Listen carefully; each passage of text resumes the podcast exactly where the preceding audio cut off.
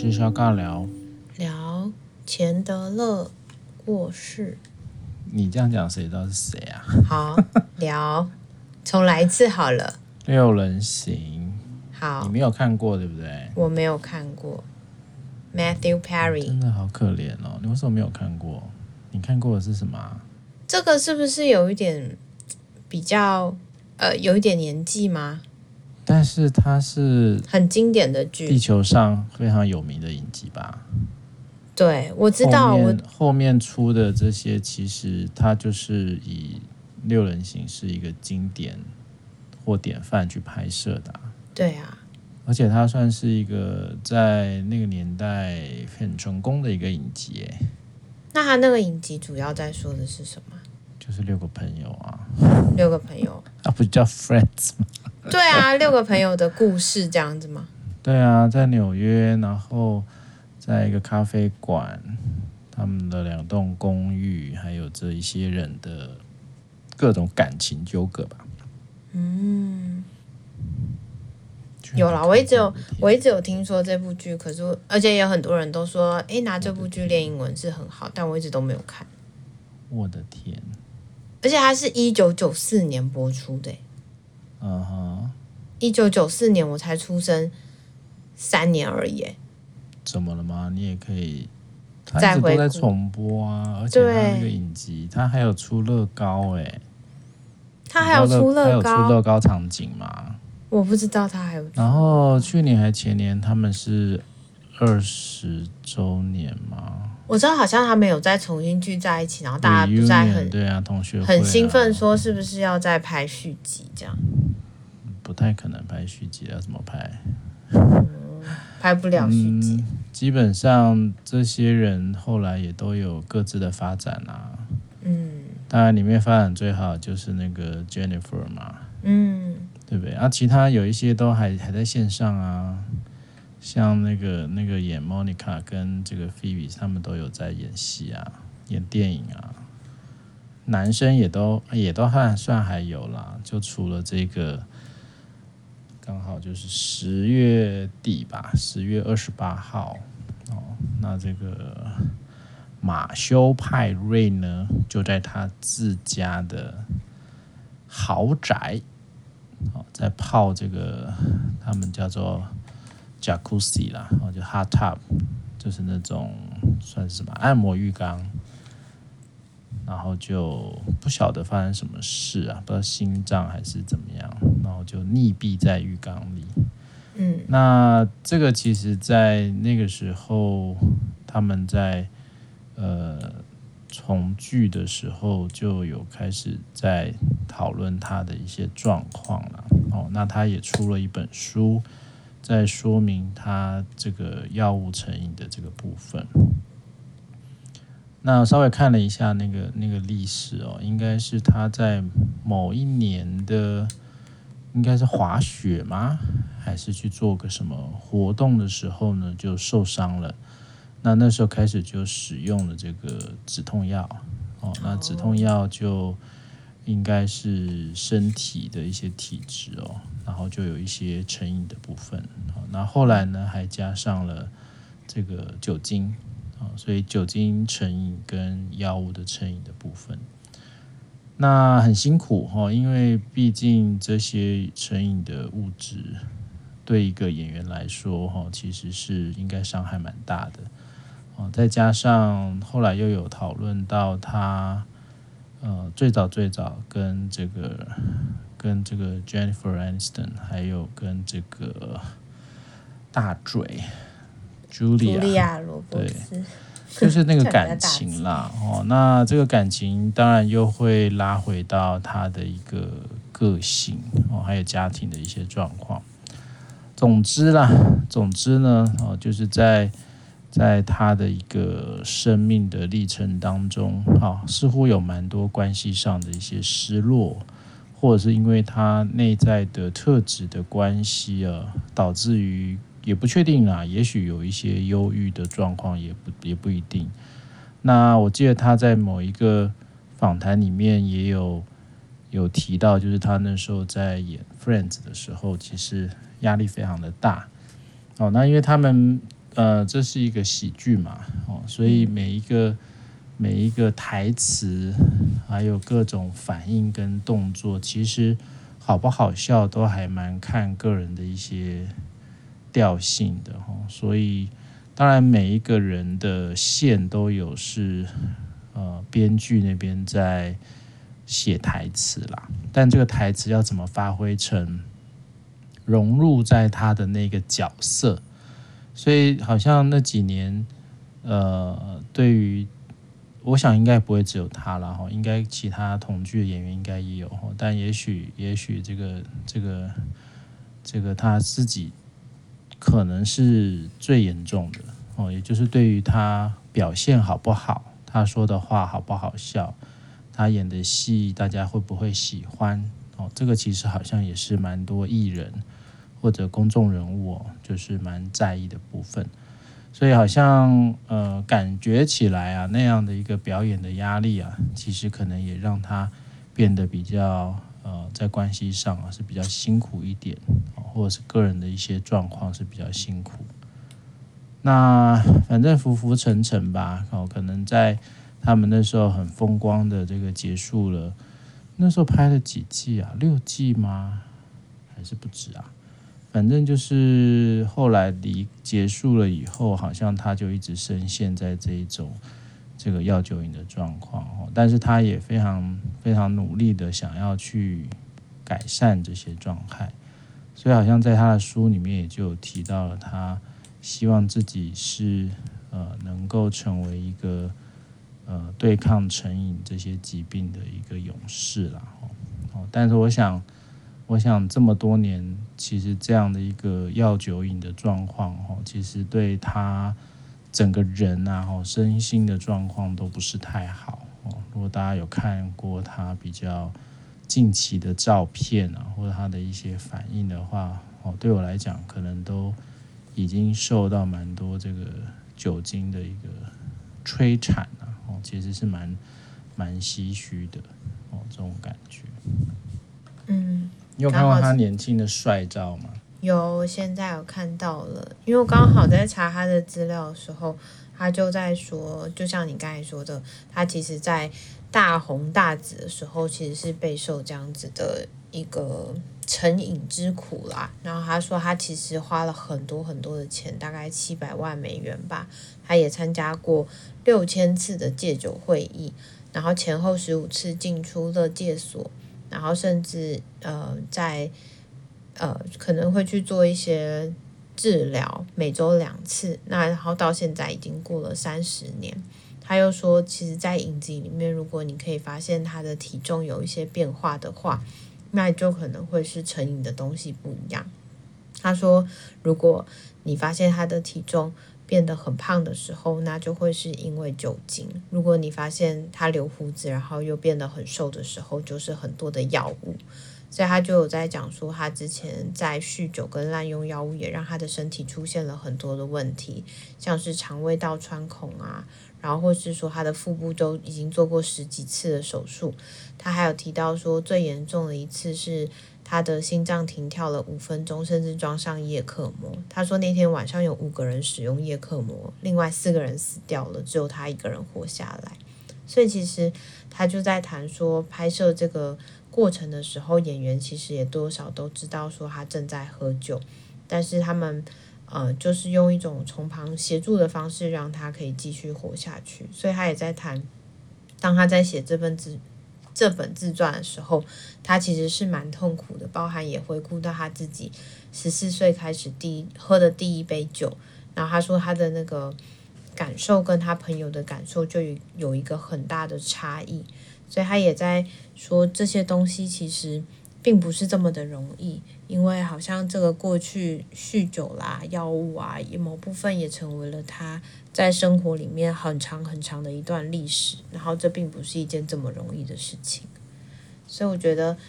在看这个的时候，就会大家可能都会说意志力很重要啊，或是说你应该要自己想办法撑下去。可是感觉真的并不容易，就是当你成瘾的时候，很多东西就是有点像是被控制了，或是好像他没有办法这么容易的就说切断就切断，尽管那个时候他好像有关系。不过因为没有看过这本自传嘛，所以当然可能就像你说的，在关系里面可能也有很多的创伤也好，或是很多的嗯，在关系里面的断连接嘛，我觉得这也都有可能把它推到更多更多成瘾的边缘。这个酒瘾的部分，我相信他在生理上是一定是有一些疾病啦。所以在讲成瘾的部分，它是疾病，这个大家要有一个先前的认知啦。所以它并不是一般人说我可以不喝就不喝哦，因为它这个其实是生理上的一个疾病，所以它在这个部分的反复哦，其实已经是比较辛苦的过程。那我是觉得他在。他过往的生命里面，我觉得应该还是有一些是家庭啦，哦，还有一些比较过往在生命上的一些辛苦，所以其实，在那个过程当中，这个也跟很多呃以往的一些呃演员啊，哦，这些影视巨星啊，哦，他们选择自杀，哦，是我相信是有一些关联性的啦，哦，比如说我们知道那个。那个罗宾威廉斯，或者还有很多很多很多其他，同样在这一个圈子里面是受到忧郁症哦，或者是一些呃这个人人格上的一些影响，或者是成瘾上的一些议题哦，其实非常多啦。那我们有时候也会讲说，像这一些比较呃感受性比较强，或者是他们必须要更情绪。呃，情绪展露的能力要更好，或那个开关要打得更开的这些人，他当然也就会在呃很多的社会的事情啊，或者是一些环境的变动，他的感受能力或这种阈值就会比大家来得更大。哦，所以大家可能觉得，哎，还好吧，我怎么都没有这么多的感受。哦，但也许对这些演员啊，这些。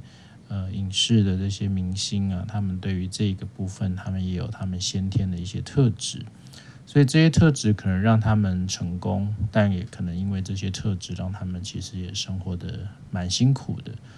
哦，所以这时候，其实，在周遭的人到底可以怎么帮忙啊？这件事情其实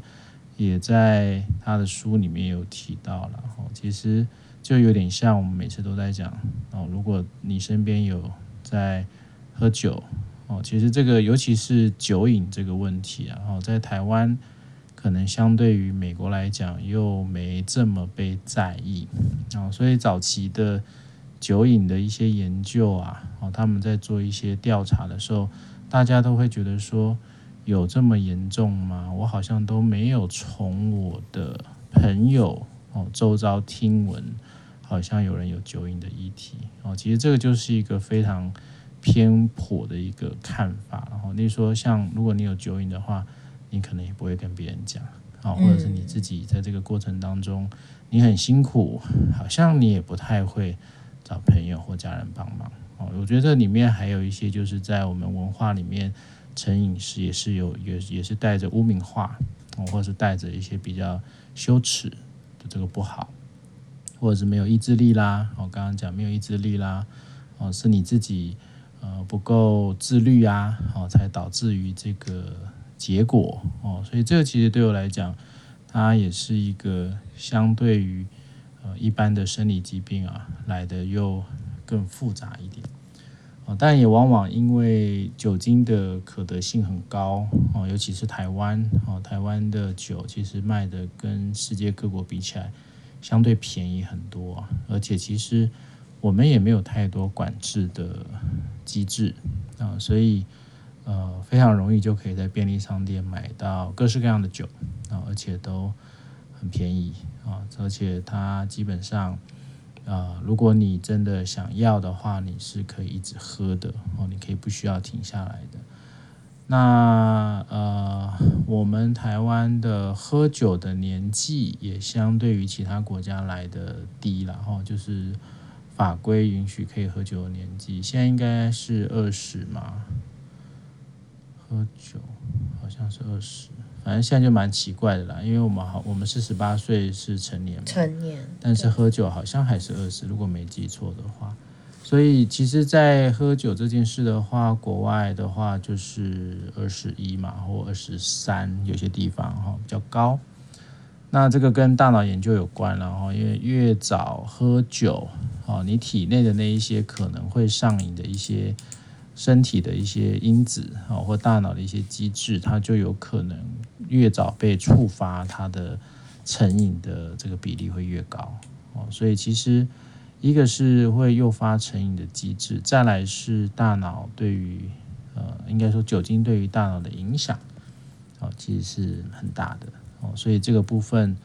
呃，刚好前阵子去参加，我去参加成瘾成瘾学会啊的一个年会，他们就讲了一个报告了哈，四十岁以上的人呢，啊，比较呃能够去控管自己在喝酒的部分啊，所以还没四十岁的人呢，基本上会成瘾的比例是比较高的，哦，这也是很有趣的研究了，但无论如何啦。喝酒这件事情啊，在台湾已经是造成很多的社会问题了哈。除了除了现在这几年大家比较关注的是酒驾嘛，哈，但其实在过往啊，哈一些呃暴力事件呐，哈性侵啦、家暴啦，哈这些其实多少也都跟酒精有关，哈，还有我们的一些儿虐案，哦，跟酒都脱离不了关系。所以明年大概已经处理差不多了，就是要把酒瘾的这个呃处遇啊的费用要再把它提高哦，所以基本上现在的新建司对于酒瘾的这个要把它扩大来办理，然后就是。想办法要处理这件事情，哦，但这个就看看了哈，因为毕竟酒瘾现在大家到底对于喝酒还是服用这些毒品哦，还是抽烟哦，其实都一样啦，抽烟、喝酒哦，嚼槟榔、使用这些药物，那都会有造成成瘾的一个现象。哦，但呃，烟商啦、酒商啦，然后背后的这些利益的团体啊，然后怎么去怎么去运作？哈，这个在美国的政治我们也就看很久了。哈，像香烟广告啦，哦，酒的一些广告啦，哦，这个其实都有很多政治献金在那里啦。那就看啦，哦，因为像现在无论是电子烟呐，哦，加热烟呐，或者现在的这些酒精饮品啊，哦，这个也也蛮好玩的，因为你知道现在有一个呃，现在有一种饮料是那，那那个叫什么？就是喝的味道像啤酒，但它没有酒精。哦，零酒精。很多啊，台啤有没有？台啤好像也有吧。嗯、然后是什么？海尼根吗？那反正也是一个很有趣的研究啊，就是你喝你喝这一些所谓的无酒精的类似酒的味道的饮料，它也容易引起你酒精的滥用。为什么呢？就是你喝了你喝了你就会更想去喝真的酒。哦，因为感觉刺激不够吗？它就还是有那个瘾头嘛，所以它只是、嗯、只是好像呃好像那个那个什么，它还是一个诱因。哦，反正啊，这个酒精的部分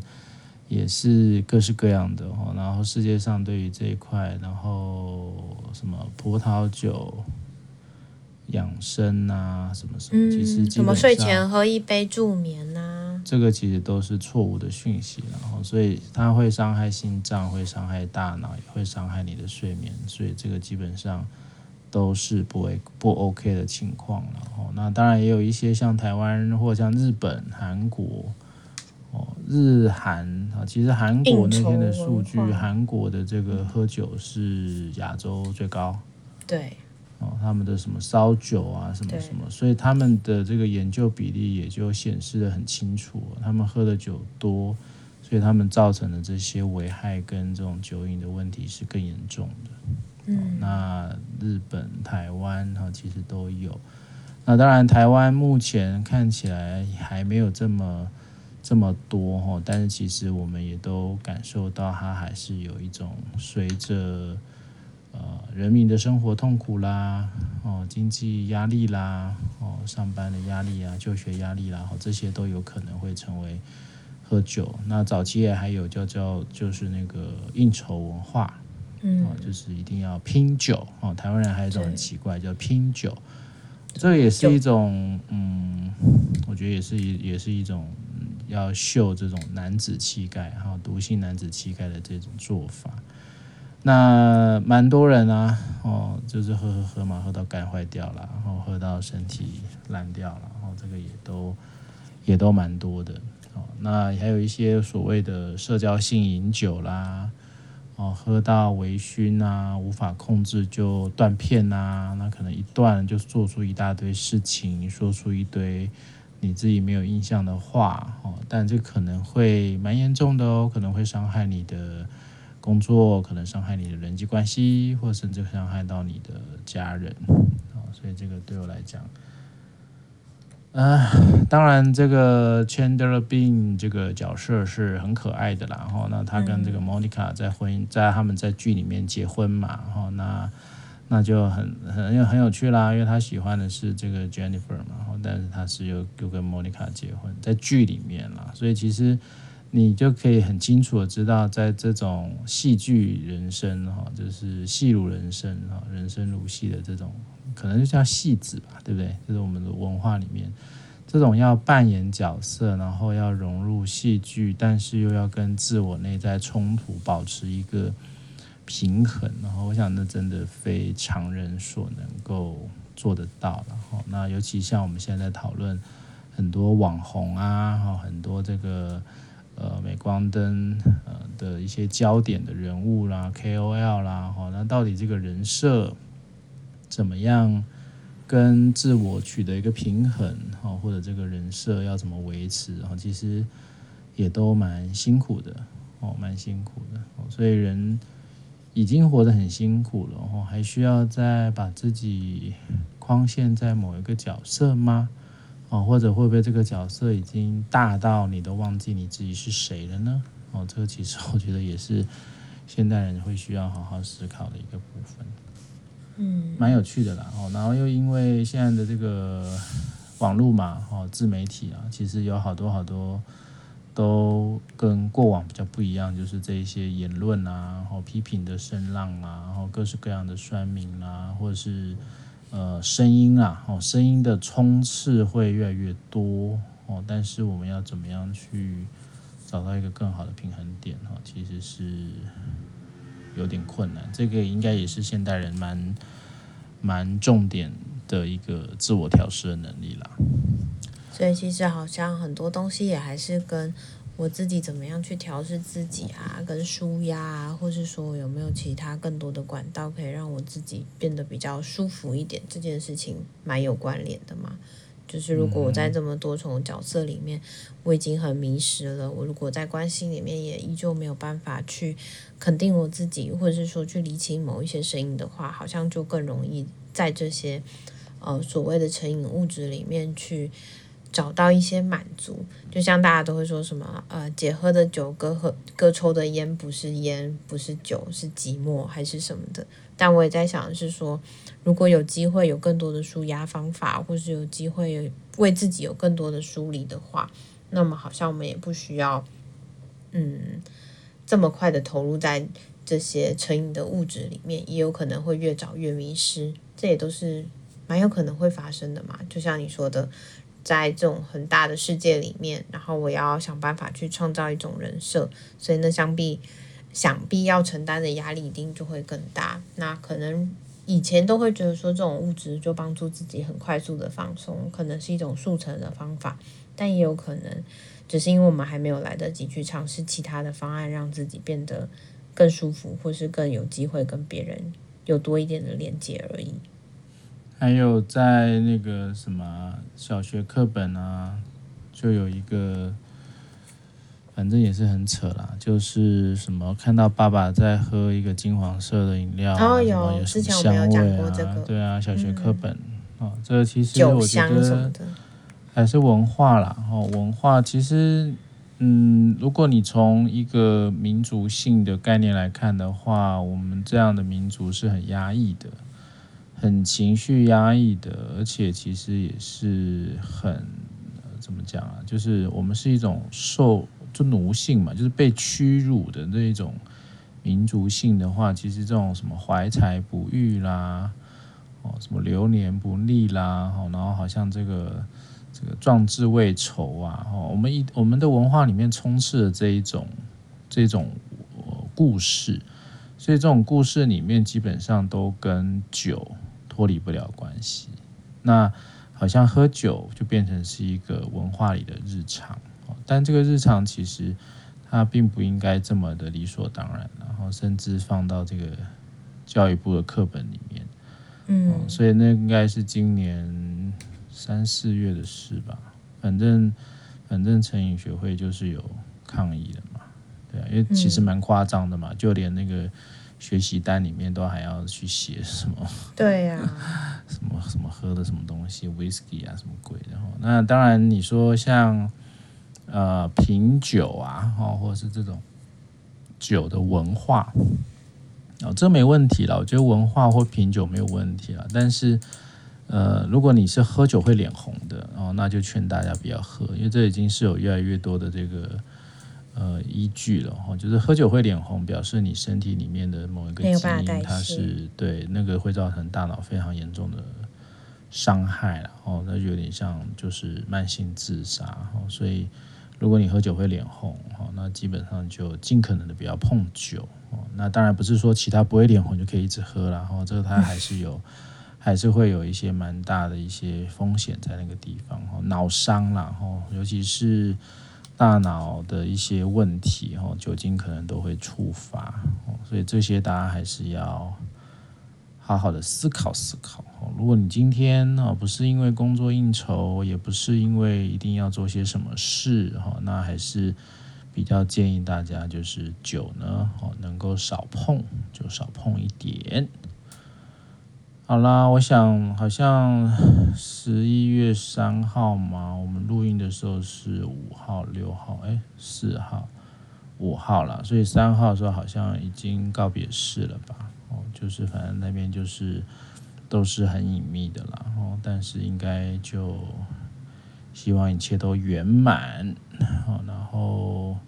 希望他能够好好的休息。我就不用再这么辛苦去对抗这一些药酒瘾的部分。好的，我们就先到这里喽，拜拜，拜拜。